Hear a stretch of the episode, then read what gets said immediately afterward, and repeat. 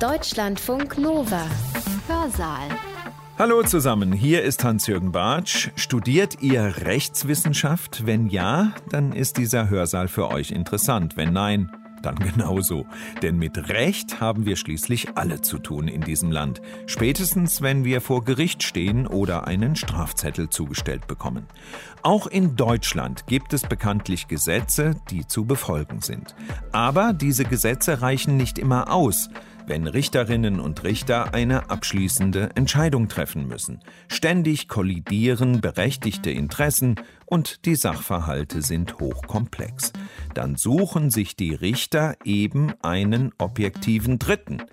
Hoppla, wer ist das nun schon wieder? Unabhängigkeit, Neutralität und Objektivität. Das ist nun ein Mustermensch, der gewissenhaft ist, aber auch sich gewissen Gerechtigkeits- und Wertungsmaßstäben unterwirft. Die Richterinnen und Richter verbergen sich insofern hinter dem Dritten. Wir stellen nicht auf das Empfinden eines normalen Durchschnittsmenschen ab, sondern auf das Empfinden eines verständigen Durchschnittsmenschen. Wie kann ich eine Entscheidung treffen in der Rechtspraxis, ohne so irgendeinen Trick. Eva Kocher von der Juristischen Fakultät der Europa-Universität Viadrina in Frankfurt-Oder klärt uns auf. Der objektive Dritte ist eingebildet. Nicht von sich selbst, sondern eingebildet von den Richterinnen und Richtern. Eine rein fiktive Figur also. Sie muss immer dann, in der Regel im Zivilrecht, dafür herhalten, wenn ein verständnisvoller Bürger geschaffen werden muss.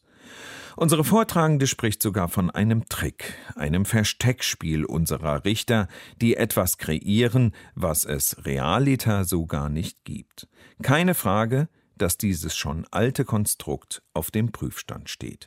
Der objektive Dritte von Eva Kocher entstammt einer Ringvorlesung der Viadrina vom 16. Dezember 2020. Heute geht jetzt um ein Thema, mit dem ich mich im Zusammenhang mit diesem Projekt Recht, Geschlecht, Kollektivität beschäftigt hatte und auch so ein bisschen im Zusammenhang mit meiner rechtssoziologischen Forschung. Der Titel Der objektive Dritte, die Situiertheit von Wissen und das Recht und was das alles bedeutet, hoffe ich, im Laufe jetzt dieses Vortrags hinreichend erklären zu können. Und zwar geht es um die Frage, wie Juristinnen und Juristen mit diesen ganz zentralen Begriffen des Rechts umgehen, Unabhängigkeit, Neutralität und Objektivität. Das sind ja zentrale Begriffe im Selbstverständnis von Juristinnen und Juristen und das sind auch Begriffe, mit denen auch Laien das Recht in aller Regel in Verbindung bringen. Die Rechtssoziologie hat den unabhängigen Richter zwar gewissermaßen schon öfters mal durchschaut. Also wir wissen natürlich, dass auch Richterinnen und Richter Menschen sind, gesellschaftlich bestimmte Körper sind. Es gibt eine Studie von 2010, die zeigt, dass zum Beispiel auch die Tageszeit und der Abstand zur Mittagspause Einfluss darauf hat, wie eine gerichtliche Entscheidung ausfallen kann. Und natürlich wirken auch gesellschaftliche Prägungen und Verortungen die feministische Rechtstheorie kritisiert es schon seit langem, dass die Objektivität eine Schlagseite hat, dass sich dort Geschlechterverhältnisse repräsentieren in irgendeiner Form, ohne dass das vielleicht die konkrete Richterin, der konkrete Richter ganz genau weiß, wie er sie denn da durch das Geschlecht geprägt ist. Um dieses Durchschauen des unabhängigen Richters soll es heute aber nicht gehen sondern mir geht es jetzt heute mal eher um die Frage, wie wird denn Unabhängigkeit, Neutralität, Objektivität in der täglichen Arbeit von Juristinnen und Juristen hergestellt? Denn die meisten Juristen sind ja nach wie vor der Meinung, dass sie in der Lage sind, unabhängig, neutral und objektiv zu urteilen. Und man setzt JuristInnen auch ganz gerne dort ein, wo man möchte, dass jemand unabhängig urteilt. Das heißt, auch andere gesellschaftliche Akteure sind offensichtlich der Meinung, man kann JuristInnen da sowas ganz gut anvertrauen, weil sie zumindest irgendwelche Techniken, sozialen Praxen haben, wie das hergestellt wird. Und darum soll es jetzt heute gehen, wie wird es im Einzelnen hergestellt. Zunächst noch mal kurz zur Frage, warum sind das eigentlich so zentrale Begriffe? Unabhängigkeit, Neutralität und Objektivität im Selbstverständnis des Rechts. Man kann das auf unterschiedliche Weise gesellschaftstheoretisch, soziologisch erklären. Es sind jedenfalls erstmal unterschiedliche Begriffe. Wenn wir uns die anschauen, Unabhängigkeit und neutral, das sind eher, ich würde es mal sagen, negativ bestimmte Begriffe. Also Unabhängigkeit sagt ja eben, dass eine Entscheidung oder eine Person frei sein soll von irgendwelchen Abhängigkeiten wirtschaftlicher, politischer, organisatorischer, persönlicher Art. Also sagt eher, dass etwas nicht gegeben sein soll nämlich Abhängigkeit soll nicht gegeben sein. Neutralität ist so ein ähnlicher Begriff, sagt, dass etwas emotionslos, ohne eben solche Abhängigkeiten und Bindungen, ohne institutionelle, persönliche Bindungen entschieden werden kann, ist also ein ganz ähnlicher Begriff wie Unabhängigkeit.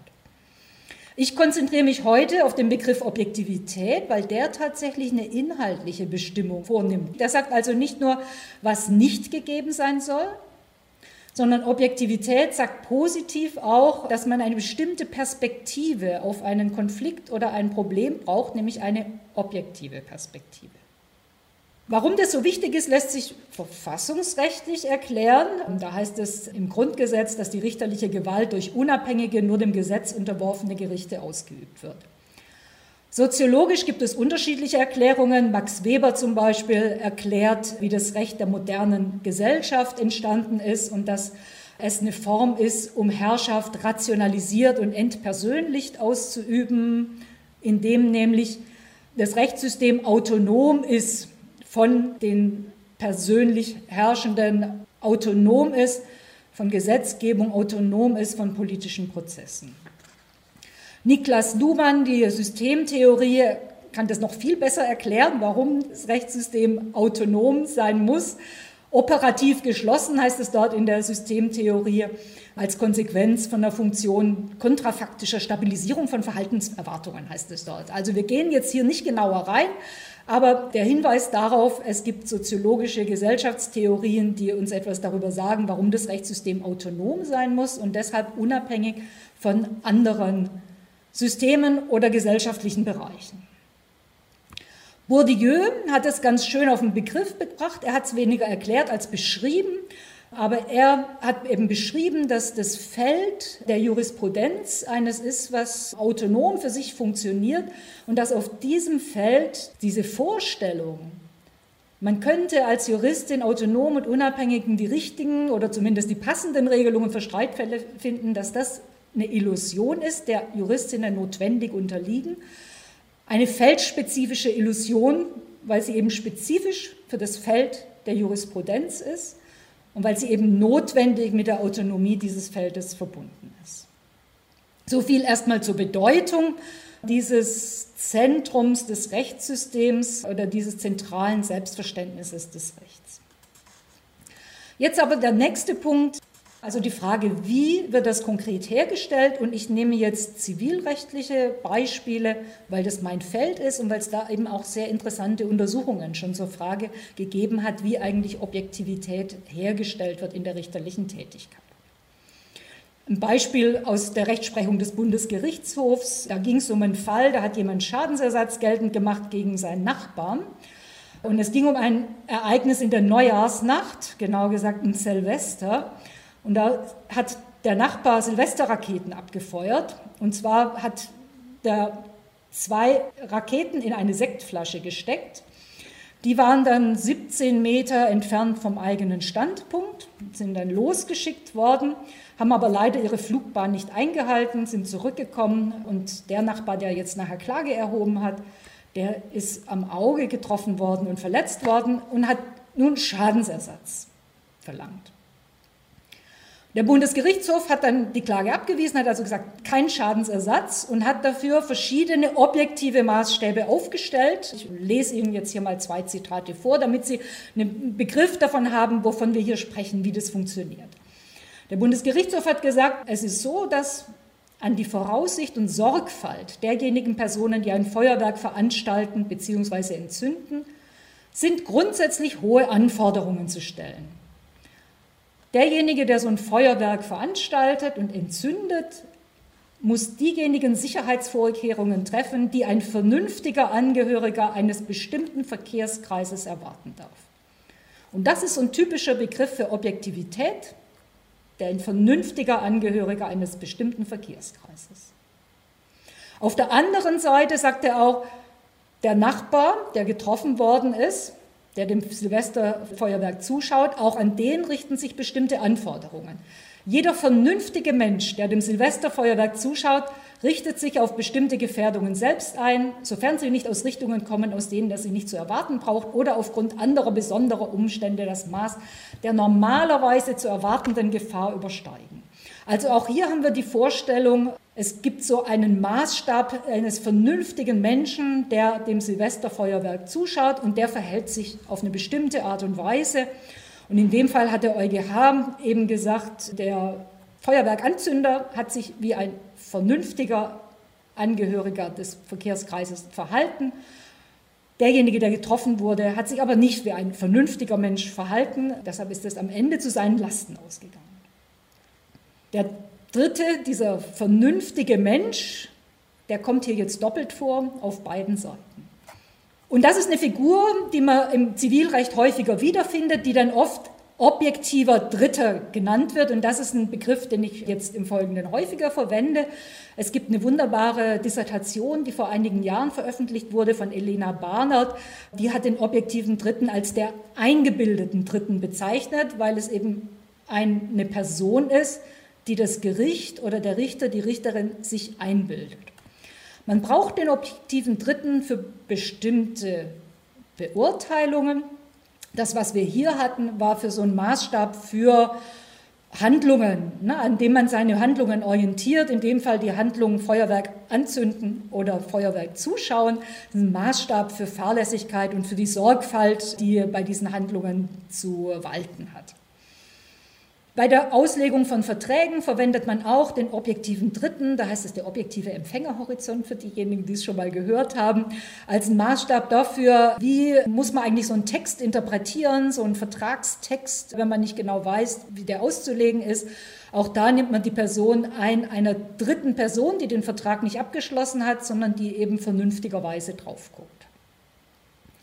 Und bei der Frage von einzelnen Erklärungen objektiver Empfängerhorizont haben wir so einen ähnlichen Maßstab, wenn man wissen will, was wollte eigentlich jemand in einer bestimmten rechtsgeschäftlichen Situation. Also das sind so Beispiele, wo im Zivilrecht dieser Maßstab der objektive Dritte verwendet wird. Elena Barnard hat es unter dem Begriff dem eingebildeten Dritten untersucht. Es gibt schon viel ältere Untersuchungen davon. Und eine davon ist von 1977 und die ist von Jutta Limbach. Jutta Limbach, die war Zivilrechtlerin, die war aber später auch Präsidentin des Bundesverfassungsgerichts, also die erste weibliche Präsidentin des Bundesverfassungsgerichts. Das war sie von 1994 bis 2002. Die hat übrigens auch ein Buch herausgegeben, zusammen mit Ute Gerhardt, über den Rechtsalltag von Frauen. Sie war eine der Gründerinnen der Vereinigung für Rechtssoziologie. Also sie war rechtssoziologisch bewandert und insofern ist es kein Zufall, dass sie sich genau mit dieser Figur beschäftigt hat, weil diese Figur des objektiven Dritten, die ist eben interessant, wenn man sich anschaut, welche gesellschaftlichen Verhältnisse sind da eigentlich in Bezug genommen. Die Untersuchung von Jutta Limbach von 1977, die lief unter dem Titel Der verständige Rechtsgenosse. Das ist nämlich ein Begriff, auf den sie damals öfters gefunden hat in der Rechtsprechung. Ich habe jetzt hier nochmal so ein paar Begriffe, wo das in der Gesetzgebung oder in der Rechtsprechung vorkommt. Im Handelsgesetzbuch gibt es den Begriff des ordentlichen Kaufmanns, im GmbH-Gesetz den Begriff des ordentlichen Geschäftsmanns, das sind so objektive Dritte. Im Aktiengesetz gibt es den gewissenhaften Geschäftsleiter. Im Arbeitsrecht gibt es den verständigen Arbeitgeber. Im Verbraucherrecht den durchschnittlich verständigen Verbraucher. Und dann gibt es dann noch so ein paar Urteile. Elena Barnard hat jede Menge gesammelt. Also es gab zum Beispiel ein Urteil, da wurde der Maßstab der besonnenen und gewissenhaften Hausfrau verwendet, auch ein objektiver Maßstab. Und ein letztes Urteil, ein objektiver eBay-Nutzer ist da verwendet worden. Immer geht es darum zu sagen, woran messe ich zum Beispiel einen bestimmten Sorgfaltsmaßstab? Ne? Woran messe ich das, was die Person getan hat? Inwieweit ist es noch in so einem akzeptablen Verhaltensrahmen? Und dort wird dann eben so eine eingebildete dritte Person als Bezugspunkt genommen. Okay, wenn wir uns jetzt fragen, wie ermitteln wir das? Also woher weiß ich als Richterin eigentlich, wer der objektive Dritte ist oder was das für ein Maßstab ist? Da ist die erste Frage die, ist es eigentlich eine empirische oder ist es eine normative Frage? Also ist es eigentlich etwas, was ich durch Befragungen ermitteln kann? Oder ist es etwas, was ein Gericht einfach entscheidet? Und das ist etwas, was sich Jutta Limbach sehr genau angeschaut hat, auch andere. Und man findet immer, wenn man das genauer anschaut, die Richterinnen und Richter machen nur sehr selten irgendwelche Aussagen darüber, welche Gruppe der Gesellschaft das jetzt im Einzelnen sein soll und ermitteln dazu genauer. Meistens wird es einfach behauptet, Regina Ogorik hat gesagt, das ist eigentlich nur eine virtuale soziale Identität. Das ist eigentlich nicht wirklich ein empirisches Menschenbild, sondern das ist eher so eine Art normatives Leitbild. Es ist also eher eine Setzung des Richters oder der Richterin. Als Beispiel hier eine Entscheidung vom Oberlandesgericht Düsseldorf, auch aus einer älteren Entscheidung in den 70er Jahren. Da ging es darum, wer haftet für den Schaden, wenn eine Waschmaschine Wasser lässt und dadurch Schäden entstehen. Und das Oberlandesgericht Düsseldorf hat Maßstab entwickelt von der sorgfältigen Hausfrau, die die Wohnung während des Maschinenvorgangs verlassen zu können meint, aber allgemein das Bewusstsein haben müsse, für einen eventuellen Schaden aufkommen zu müssen. Also da ist gesagt worden, es mag wohl die sorgfältige Hausfrauen geben, die das Haus verlassen, aber denen muss doch dann auch klar sein, dass sie für eventuelle Schäden aufkommen müssen. Da ist ganz deutlich, dass da so eine normative Ebene eingezogen ist. Und wenn ein Gericht sagt, ein verständiger Mieter muss den Mietvertrag so verstehen, dass XY, dann heißt es halt, wir sagen jetzt, dass die Vertragsklausel so zu verstehen ist, dass XY. Also es ist immer eine normative Frage und eine Setzung des Gerichts. Aber es gibt natürlich ein bisschen eine andere Atmosphäre, wenn das formuliert wird als der objektive Horizont, der objektive Dritte, der gewissenhafte Geschäftsführer und so weiter. Man verschleiert damit gewissermaßen die normative Wertung, die dahinter steht. Das ist auch etwas, was Frau Limbach schon 1977 ermittelt hat in ihrer Analyse. Das kann auch ganz sinnvoll sein, das ist nicht so konfrontativ in einem Gericht zu sagen, der objektive Dritte hätte sich hier eben so verhalten, dass er dann ein bisschen größeren Abstand gemacht hätte mit seinen Feuerwerkskörpern. Dann sagt man nicht, wir sind der Meinung das, sondern man sagt eben, es gibt da einen eingebildeten Dritten, auf den wir uns stützen. Wenn es eine normative Frage ist, dann fragen wir uns aber trotzdem, wie machen die Richterinnen und Richter das im Einzelnen? Und da gibt es verschiedene so Entwicklungslinien und Argumentationsstränge. Der erste ist der älteste eigentlich und den lernen viele noch im ersten Semester des BGB. Das ist nämlich der Maßstab der Sittenwidrigkeit, das Anstandsgefühl aller billig und gerechtdenkenden. Alle billig und gerechtdenkenden, dahinter steht so die Vorstellung von dem Konsens, einem gesellschaftlichen Konsens in so einem bestimmten gesellschaftlichen Kreis. In ganz alten Texten des Reichsgerichts heißt es zum Teil noch Volksgeist. Da merkt man schon, ja, da steht so eine Vorstellung von Einheitlichkeit und Gesellschaft dahinter. Auch noch mit dem Begriff, den wir heute nicht mehr verwenden würden. Ich jedenfalls nicht. Man findet heute ab und zu noch die Formulierung vom Rechtsgefühl das wird aber auch praktisch nicht mehr verwendet.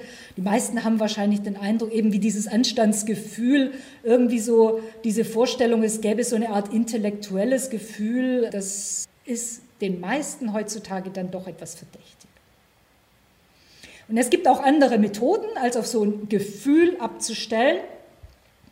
Und eine davon ist, auf einen bestimmten gesellschaftliche Gruppe, die einen spezifischen Bildungshintergrund hat, die so bürgerliche Tugenden verkörperlicht, so eine bestimmte Tugendhaftigkeit, die aus einer ja, bürgerlichen Epoche kommt. Dafür habe ich auch ein Beispiel, und zwar diejenigen, die Zivilrecht noch ein bisschen weiter gemacht haben als erstes Semester, kennen die berühmten Geschichten der Familienbürgschaft. Also die Frage, ist es eigentlich rechtswirksam, wenn eine Tochter, die keine Einkünfte hat, für ihren Vater eine Bürgschaft übernimmt über mehrere hunderttausend Euro.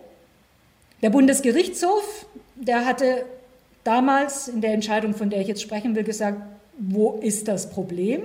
Warum nicht? Er hatte gesagt, ein Volljähriger, die Tochter war damals 19, ein Volljähriger ist im Geschäftsverkehr im Allgemeinen objektiv, auch ohne besondere Erfahrung in der Lage zu erkennen, dass die Abgabe einer Bürgschaft ein riskantes Geschäft ist.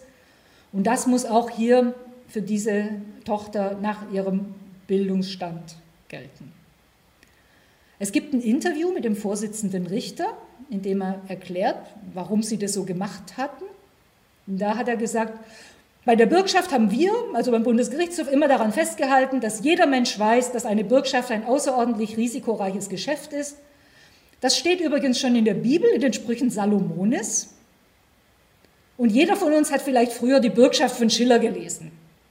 Da sieht man sehr deutlich, was dahinter steht. Man kennt doch die Bibel, man kennt doch die Sprüche Salomones und man hat doch die Bürgschaft von Schiller gelesen. Deshalb muss man doch wissen, dass die Bürgschaft ein riskantes Geschäft ist. Das Bundesverfassungsgericht hat die Entscheidung übrigens nachher aufgehoben, weil sie gesagt haben, dass Grundrechte nicht angemessen berücksichtigt wurden. Also auch das ist etwas, wo sich nachher in der Überprüfung herausgestellt hat, das war eine nicht ganz unproblematische Herangehensweise. Ist aber eine, die jedenfalls lange Zeit sehr verbreitet war, auf so spezifische Bildungshintergründe abzustellen. Das Letzte, was heutzutage ein bisschen verbreiteter ist, und das ist das, aus dem auch mein Eingangsbeispiel kommt, das ist die Methode auf Vernunft abzustellen. Zu sagen, es muss jemand verständig sein oder vernünftig. Im französischen Recht haben wir das häufiger raisonnable oder im angloamerikanischen reasonable. Das hat viel auch damit zu tun, dass man denkt, es gäbe so gewisse ökonomische Rationalitäten. Manche interpretieren diese Vernunft ähnlich einem Homo economicus wie bei der ökonomischen Analyse des Rechts. Und mit der Vernunft kommt nun noch mal eine wertende Ebene rein. Also das ist nicht mehr nur einfach der Mustermensch, der gewissenhaft und ehrlich ist, sondern das ist nun ein Mustermensch, der gewissenhaft ist, aber auch sich gewissen Gerechtigkeits- und Wertungsmaßstäben unterwirft. Das ist also die Methode, von der ich glaube sagen zu können, dass sie heute vielleicht so die verbreitetste ist. Dass man eben spezifische Vernunftargumente und in der letzten Stufe ökonomische, aber vielleicht auch Werteelemente in die Entscheidung mit einbezieht. Der Bundesgerichtshof hat zum Beispiel bei der Frage, ist eigentlich Froschquaken aus dem Teich für die NachbarInnen zumutbar, da hat er gesagt, wir stellen nicht auf das Empfinden eines normalen Durchschnittsmenschen ab, sondern auf das Empfinden eines verständigen Durchschnittsmenschen und für das Empfinden eines verständigen Durchschnittsmenschen hat er dann eben nicht ökonomische Maßstäbe genommen, sondern rechtliche und hat gesagt, dabei sind das veränderte Umweltbewusstsein und der im Naturschutzgesetz verankerte Artenschutz bei Fröschen zu berücksichtigen. Also wenn man eben den Artenschutz berücksichtigt, dann muss man auch ein bisschen mehr an Froschquagen ertragen als verständiger Durchschnittsmensch, der eben weiß, dass Frösche auch einen gewissen Eigenwert haben. Das ist eben, würde ich sagen, heute so die verbreitetste Methode. Und wenn man sich dann anschaut, wie das als normatives Postulat umgesetzt wird, kann man sagen, letztlich ist das eine Technik des Verfremdens. Die Richterinnen und Richter suchen gewissermaßen eine Position, deshalb auch eine dritte Position, das ist gar nicht so ein schlechter Begriff auch aus dem Hintergrund, eine, die nicht sie selbst sind, sondern die irgendwo in der Gesellschaft steht und hinter der sie Denkprozesse verstecken oder verfremden können.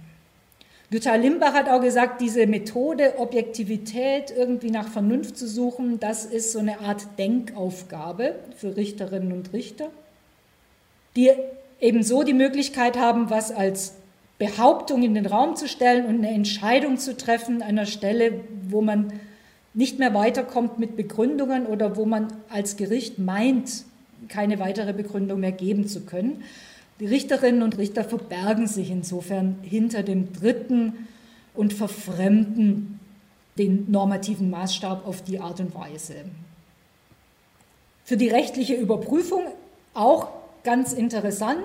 Das ist dann letztlich eine Frage, ist sowas vor höheren Instanzen, insbesondere in der rechtlichen Überprüfung, angreifbar. Auch da zeigt sich dieses Schillernde des objektiven Horizonts, des objektiven Dritten, der zwar normativ ist, aber so klingt, als würde er auf was Reales, Gesellschaftliches Bezug nehmen. Und das Schillernde zeigt sich eben daran, dass das, was der Dritte tut, will oder denkt, nicht richtig oder falsch ist, wie im Recht. Es ist auch nicht wahr oder unwahr, wie bei Tatsachen, sondern es ist höchstens plausibel oder unplausibel, also man kann es nachvollziehen oder man kann es halt nicht nachvollziehen. Das ist dieses besondere Schillernde zwischen Recht und Tatsachen stärker zur normativen Seite. Oder wie Elena Barnard gesagt hat, eine Widerlegung des Ausspruchs, ein objektiver, verständiger Mensch hätte, würde, wäre, ist nicht vorgesehen.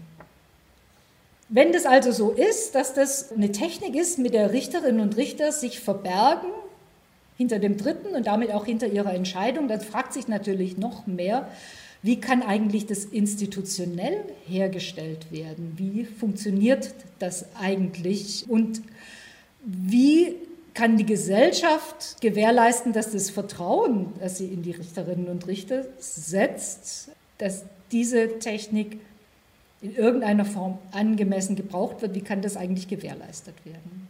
Im Prinzip vertrauen wir ja darauf, dass dieses Verstecken von Entscheidungen hinter bestimmten rechtlichen Figuren funktioniert, weil man sich so eine Art Richterinnenpersönlichkeit erträumt, mit der das funktioniert.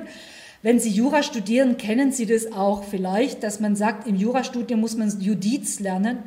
Sensus juridicus, das ist das Judiz, ist so das Gespür dafür, was eigentlich die richtige Entscheidung ist. Und wir vertrauen darauf, dass das Rechtssystem mit der Objektivität so funktioniert, dass RichterInnen Personen sind, die ein Gespür dafür haben. Und da sind wir dann doch wieder beim Gefühl, was denn die richtige Entscheidung wäre. Dieses Judiz, das ist natürlich nichts Individuelles, sondern eher was Kollektives. Und wenn man genauer reinschaut in die Stellungnahmen zum Judiz, stellt man fest, es ist letztlich ein Ergebnis von Sozialisation und Ausbildung so eine Art Gradmesser dafür, ob die Sozialisation zur Juristin funktioniert hat oder nicht. In anderen Worten, Sozialisation und Ausbildung, die bilden dieses Gefühl aus. Und wenn man genauer jetzt mit den Theorien und Praktiken und Ideen von Bourdieu rangeht, würde man sagen, das, was da ausgebildet wird, das ist der Habitus des Juristen, der Habitus der Juristin dieser Habitus, der ist mit dem bestimmten Judiz und dem Gefühl verbunden und das muss über Jahre entwickelt und ausgebildet werden. Man kann an bestimmten Erscheinungsformen heutzutage sehen, dass sich nicht alle mehr vollständig darauf verlassen, dass das gut funktioniert. Denn interessanterweise findet man seit so 10, 20 Jahren immer mehr Vorschläge für Berufsethiken. Und wenn man schon mal formale Ethikregelungen aufstellen muss, dann deutet das darauf hin, dass vielleicht in der Sozialisation nicht mehr alles so gut funktioniert, wie es vielleicht funktionieren sollte. Es gibt jetzt immer mehr Verhaltensleitlinien für Richterinnen und Richter, die die Würde des Amtes, das Vertrauen in die Unabhängigkeit und Neutralität von Gerichten sichern sollen. Es gibt berufsethische Programme, Tugenden, die zum Teil auch in Kursen, in Fortbildungskursen für RichterInnen vermittelt werden. Rechtstreue, Fairness, innere Unabhängigkeit, Gerechtigkeit, Disziplin etc. Das deutet darauf hin, dass diese Objektivität des eingebildeten Dritten vielleicht nicht mehr so gut funktioniert oder dass die Brüche jedenfalls sichtbarer sind, die da von Anfang an ja drin gesteckt haben. Letztlich ist es ja nichts anderes als eine soziale Praxis der Tätigkeit von Richterinnen und Richtern, die durch juristische Methodik hergestellt wird und bei der man sich auch fragen kann, ist es nicht von vornherein ein Trugschluss gewesen, zu meinen, so käme man zu etwas, was sich irgendwo irgendwann mal Objektivität nennen dürfte. Nun haben alle diese Leute, die die objektiven und eingebildeten Dritten kritisiert haben, häufig auch Vorschläge dazu gemacht, wie es denn besser funktionieren könnte. Also auch Jutta Limbach hat nicht einfach geschrieben, der verständige Rechtsgenosse, das ist etwas, was Unsinn ist, sondern sie hat schon gemeint, naja, wir müssten uns bemühen, dem Ideal der Objektivität vielleicht auf anderen Wegen näher zu kommen, um Entscheidungen auch besser zu machen und sie nicht einfach durch so, ja, durch so ein Verdecken der Entscheidung, so ein Versteckspiel hinter dem objektiven Dritten zu verbergen. Also lassen sich überhaupt komplexere Vorstellungen von Gesellschaft integrieren in so einer Objektivitätsidee und wie geschieht es? Das ist eine Diskussion vor allem seit den 1970er Jahren. Aus der Zeit ist ja auch Jutta Limbachs Untersuchung. Es gibt eine weitere ganz wichtige und berühmte Untersuchung von Josef Esser, die heißt Vorverständnis und Methodenwahl in der Rechtsfindung. Da geht es also auch um die Vorverständnisse von Richterinnen und Richtern, die sie in die Rechtsfindung einbringen. Und die haben sich eben damit bemüht zu fragen, wie könnte das denn besser gewährleistet werden. Bei Josef Esser ist es vor allem dieses Anliegen, die Position, die jeweilige Konfliktlage irgendwie sozial und historisch zu verorten und damit nicht einfach so ein Wort in den Raum zu stellen, wie der objektive Maßstab ist, die objektive Auslegung ist, sondern es den Richterinnen und Richtern zu ermöglichen, den jeweiligen Fall in seiner Konfliktlage zu erörtern, also alle möglichen Aspekte und Gerechtigkeitsideen des Falles einzubringen. Josef Esser hat damals auch gesagt, die JuristInnen müssten stärker sozialwissenschaftlich gebildet werden, sonst können sie eben die ganzen Kontexte, die vielleicht eine Rolle spielen könnten, gar nicht einbringen in die Entscheidung. Das ist also eine Plädoyer für mehr Transparenz. Allerdings, so wie es Esser formuliert hat, eins, was kein Bewusstsein und kein Gespür dafür hat, dass gesellschaftliche und historische Verortungen ja immer Verortungen in einer gesellschaftlichen Konfliktlage sind. Also eine Gesellschaft ist ja von Machtverhältnissen durchdrungen und das Geschlechterverhältnis ist nur eins der Machtverhältnisse, die Gesellschaften durchdringen. Und wenn ich jetzt einfach eine soziale, historische Verortung verlange, dann kriege ich das nicht gut thematisiert. Jutta Limbach hat vorgeschlagen, das stärker zu thematisieren, also die politischen, ökonomischen, soziale Konflikte hinter den objektiven Dritten besser aufzudecken und zu thematisieren.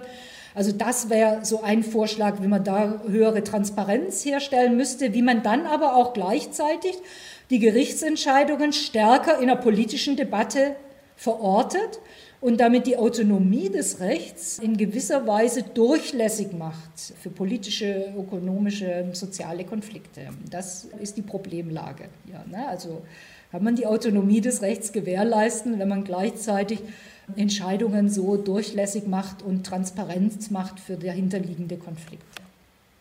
Eine ganz neue Diskussionslinie die wollte ich jetzt hier noch als letztes aufmachen und die kommt vor allem aus der feministischen Rechts- und vor allem aus der feministischen Wissenschaftstheorie.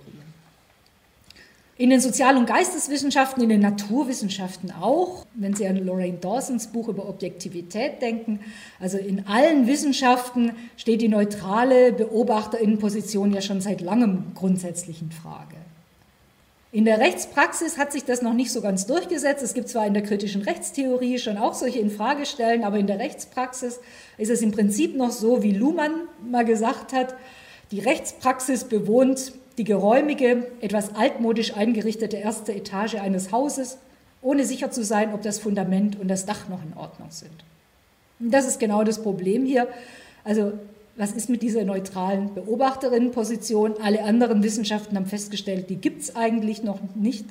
Und das ist das Fundament dessen, auf dem richterliche, juristische Entscheidungen getroffen werden, kann man da eigentlich in der ersten Etage sich noch wohlfühlen. Ich denke, diese Tatsache, dass man sich da so wohlfühlen kann in der Rechtspraxis im ersten Stock, obwohl im Fundament alles nicht mehr so in Ordnung ist, hat, glaube ich, auch etwas damit zu tun, dass die Rechtstheorie sich nicht so viel mit der Rechtspraxis beschäftigt und umgekehrt die Rechtspraxis nicht so viel mit der Rechtstheorie. Und das ist etwas, was aber auch nicht so leicht zusammenzubringen ist. Wenn wir also zurückgehen auf diese Infragestellung der neutralen Beobachterinnenposition in anderen Wissenschaftsbereichen, dann stößt man sehr schnell auf die postmoderne Soziologie, postmoderne Wissenschaftstheorie, auf die Erkenntnis, dass es eben große Erzählungen, abstrakte Gerechtigkeit, auch alternative abstrakte Gerechtigkeitsentwürfe nicht funktionieren, dass es immer nur lokales Wissen gibt, immer nur kontextgebundenes gibt, dass es in allen Wissensbeständen, in allen Theorien immer wieder Macht und Politik gibt, dass alle Perspektiven, alle Argumentationsweisen immer nur Power Moves sind, also immer nur ein Schritt, mit dem um Macht gerungen wird. Die das am besten auf den Punkt gebracht hat, ist Donna Haraway. Wenn Sie René Polish und seine Theaterstücke kennen, dann kennen Sie auch Donna Haraway, aber natürlich auch, wenn Sie sich damit Wissenschaftstheorie schon beschäftigt haben. Donna Haraway, das ist eine feministische Wissenschaftlerin, die für die Wissenschaftstheorie diesen Ansatz des situierten Wissens herausgearbeitet hat. Die sagt, Wissen ist eben immer in irgendeinem Kontext situiert, verortet, in Körpern verortet. Wenn man das Wissen situieren will, dann muss man eben in der Lage sein, sehr unterschiedliche kollektive, gesellschaftliche Zusammenhänge zu erahnen, zu übersetzen und eben präzise zu verorten, immer mit einer hohen Sensibilität für Machtverhältnisse, immer mit einer hohen Sensibilität für Akteurinnen und Akteure. Katharina Bartlett ist eine amerikanische Rechtswissenschaftlerin, die hat mal versucht, das für die Rechtswissenschaft zu übersetzen und hat gesagt, eigentlich ist die Situierung in den Recht eine Frage der Positionalität, also hat er eher diesen Begriff verwendet, der aus einer ähnlichen Wissenschaftslinie kommt, betont auch dort, jeder Wahrheitsbestand, auch im Recht, muss sich danach eben selbstkritisch hinterfragen lassen. Es muss klar sein, dass er vorläufig ist und immer konkret erfahrungsbasiert. Das Problem, was wir haben, wenn wir jetzt über Recht und Rechtsprechung sprechen, ist, dass es ja nicht nur um Wissen geht. Wissen ist die eine Sache. Aber hier geht es nicht nur um Wissen, sondern um Entscheiden und um Urteilen. Wenn ich sage, Wissen muss situiert werden, dann kann man eben im Sinne dieser Theorie von Donna Haraway auch widersprüchliche Dinge nebeneinander stellen, unterschiedliche Kontexte nebeneinander stellen. In der Rechtspraxis muss immer entschieden werden. Und dann reicht eben nicht aus nur nebeneinander stellen, sondern dann muss eben einer Version der Vorzug gegeben werden. Und das geht eigentlich nur, wenn man nicht nur die Kontextualität und die Machtverhältnisse dahinter reflektiert, sondern wenn man auch über die Akteure nachdenkt, die diese Entscheidungen treffen, die also eine von unterschiedlichen Wissensbeständen den Vorzug gibt gegenüber anderen. Ich kann in der Soziologie und in den Politikwissenschaften und in den Geisteswissenschaften Wissen situieren und die Situiertheit von Wissen kritisieren. Das Kritisieren reicht mir aber im Recht nicht, weil im Recht eben auch Entscheidungen getroffen werden. Und das ist eben die große Aufgabe, das Konzept der Positionalität und der Situiertheit von Wissen für die Rechtspraxis zu reformulieren und zu übersetzen. Und es muss sich da eben nicht nur auf Kritik beschränken, sondern muss auch Entscheidungen begründen können. Von Donna Haraway ist dieser Satz, Only the God trick is forbidden. The God Trick, das ist ja genau der Trick, über den ich hier gesprochen habe, nämlich einen objektiven Dritten zu imaginieren und sich hinter dem zu verstecken. Sie sagt, wenn man Wissen situiert begreift, dann ist der God Trick verboten, der ist nicht mehr möglich. Aber wie kann ich eine Entscheidung treffen in der Rechtspraxis ohne so irgendeinen Trick? Ich würde Sie am liebsten damit entlassen. Das ist tatsächlich die Hauptfrage. Aber ich wollte noch mal zwei Punkte benennen, für die das eine ganz große Rolle spielt. Nicht nur für Gerichtsurteile und deren Reflexion, sondern es spielt auch eine Rolle für die Frage, wer urteilt eigentlich und wer wird dazu ausgebildet und ermächtigt, Urteile zu fällen. Also wem geben wir diese Macht, einem Wissensbestand den Vorrang gegenüber einem anderen zu geben. Das ist auch die Frage der Ausbildung, des Zugangs zur Ausbildung und der Prüfungen. Da hat es in den letzten Jahren eine Reihe von empirischen Untersuchungen gegeben, die gezeigt haben, dass auch das, was in der Ausbildung passiert, eine ganz klare Geschlechterungleichheiten gemacht, äh, enthält, dass da mit Wissensbeständen und Fällen gearbeitet wird, die eine soziale Realität des weißen Durchschnittsmannes repräsentieren und nur das. Und die Ausbildung, das scheint mir einer der Punkte zu sein, an dem man auch Wissen situiert kritisieren kann, ohne dass man sofort Antworten darauf geben muss, welchem Wissensbestand gebe ich hier den Vorzug. Und die zweite Anmerkung, die ich machen wollte, ist der Hinweis auf die Rolle von grundrechtlichen Wertungen und verfassungsrechtlichen Wertungen. Das ist etwas, was in der zivilrechtlichen Rechtsprechung in der Vergangenheit eine immer größere Rolle gespielt hat und was ein Ausweg ist, um politische, ökonomische, soziale Konflikte einerseits aufzudecken, andererseits aber auch in der Rechtsform darstellbar zu machen und entscheidbar zu machen, indem man nämlich diese Frage, was ist eigentlich hier die objektive Position und welche Wertungen und Konflikte habe ich, indem ich dort die Grundrechte aller Seiten berücksichtige. Und ich möchte auch hierfür ein Beispiel nennen, mit dem beende ich dann das auch. Und zwar ist es eine Entscheidung, die schon ein bisschen älter ist, die damals großen Streit hervorgerufen hat vom Oberlandesgericht Köln. Da ging es darum, dass NachbarInnen dagegen geklagt hatten, dass in dem Nachbargarten regelmäßig behinderte Menschen waren, weil es dort eine Tagesaufenthaltsstätte von behinderten Menschen war. Und die Nachbarn, die haben sich an den Geräuschen gestört und tatsächlich Unterlassungsklage dagegen erhoben.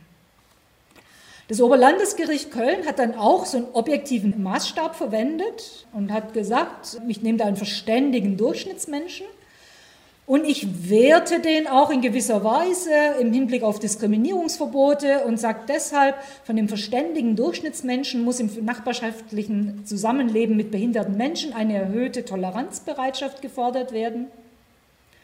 Und das Gericht hat auch bestätigt, dass diese Nachbarinnen diese gebotene Toleranz teilweise vermissen ließen. Das ist also der verständige Durchschnittsmensch, der so ein bisschen wertemäßig aufgeladen. Dann hat das Oberlandesgericht Köln aber noch mal was anderes gemacht. Es hat nämlich dann gefragt, so und was muss sich jetzt der verständige Durchschnittsmensch mit erhöhter Toleranzbereitschaft, was muss der eigentlich akzeptieren? Und es hat dazu Tonbandaufzeichnungen abgehört. Es hat also selbst so eine Art empirische Erhebung gemacht und meinte dann sagen zu können, das ist jetzt irgendwie doch zu viel. Und hat dann geschrieben, das sei auch von solchen Bürgern als sehr belastend empfunden oder könne von solchen Bürgern als sehr belastend empfunden werden, die sich gegenüber Behinderten von der gebotenen Toleranz leiten lassen. Es hat also neun verständigen Durchschnittsmenschen gemacht, ohne genauer zu berücksichtigen, was da jetzt eigentlich, wieso jetzt eigentlich die Toleranz nicht ausgereicht hat dafür. Und sie haben eben insbesondere den gesamten gesellschaftlichen Kontext dahinter nicht berücksichtigt. Also in dem Urteil kommt sogar der Satz vor, es sagt, der unmittelbare persönliche Kontakt mit behinderten Menschen kann ein wichtiges Mittel sein, um da in Kontakt zu gehen und eben solche Abwehrhaltungen nicht entstehen zu lassen. Es sieht aber nicht, dass gerade seine Entscheidung es verhindert, dass gesellschaftliche Kontakte und Integration und Inklusion entsteht. Es hat also nicht den größeren gesellschaftlichen Kontext berücksichtigt und die Kommentare und Diskussionen, die diese Entscheidung kritisiert haben, die haben überwiegend auch darauf Bezug genommen, dass sie gesagt haben, wenn wir das Diskriminierungsverbot gesellschaftlich interpretieren und uns fragen, wie muss eigentlich eine Gesellschaft aussehen, in der alle den gleichen Wert haben und in dem wir alle in der Lage sind, miteinander umzugehen, dann hätte es zu einer anderen Entscheidung kommen müssen. Und insofern sind diese grundrechtlichen Dimensionen, wenn man das bewusst macht und bewusst auch dafür ausgebildet sind, schon in der Lage, die Transparenz zu erhöhen und in gewisser Weise ja, das eigene Wissen in einem Kontext zu berücksichtigen. Ob das schon ausreicht, um dem Postulat des situierten Wissens zu genügen, bezweifle ich zwar eher, aber ich wollte dennoch damit enden.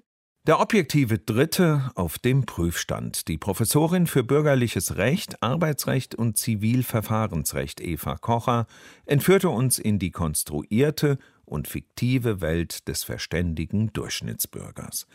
Wir sendeten einen Vortrag aus der Europa-Universität Viadrina, innerhalb deren Ringverlesung zu Gender Studies und Queer-Theorie. Eva Kocher sprach konkret über ihr Thema Der objektive Dritte, die Situiertheit von Wissen und das Recht. Deutschlandfunk Nova. Hörsaal. Samstag und Sonntag um 18 Uhr. Mehr auf deutschlandfunknova.de.